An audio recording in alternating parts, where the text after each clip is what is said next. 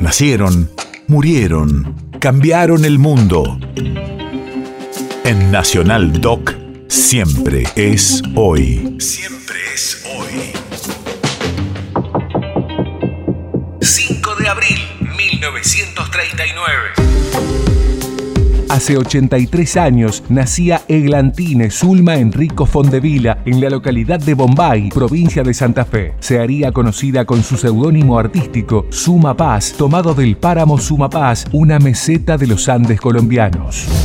Radio de la Memoria. En 1958 y por LRA5 Radio Nacional Rosario se presentaría por primera vez como cantora y guitarrista. Dio 40 conciertos en Japón, realizó recitales didácticos en las universidades de California, Perú y Berlín, auspiciados por la UNESCO.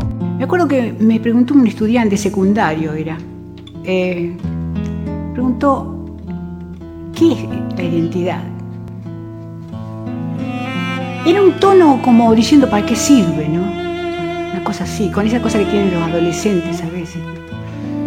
Y yo le dije, ¿para qué sirve tu documento de identidad? ¿Para qué lo tenés? Y para saber quién soy. Bueno, para eso sirve la identidad de los pueblos. En mis pagos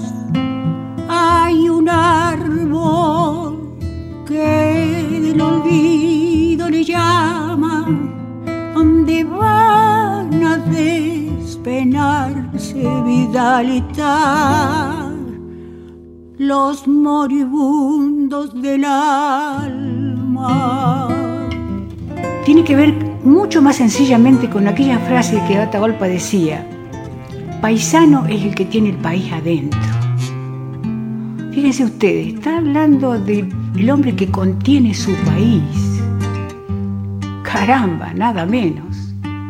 El tipo que contiene su país adentro.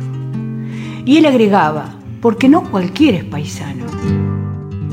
Como yo no soy cantor,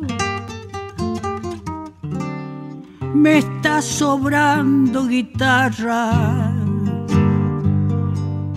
para cantar como canto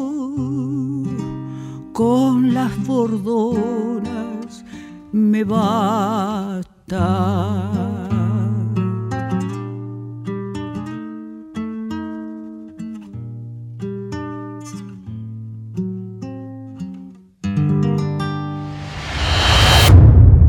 País de efemérides.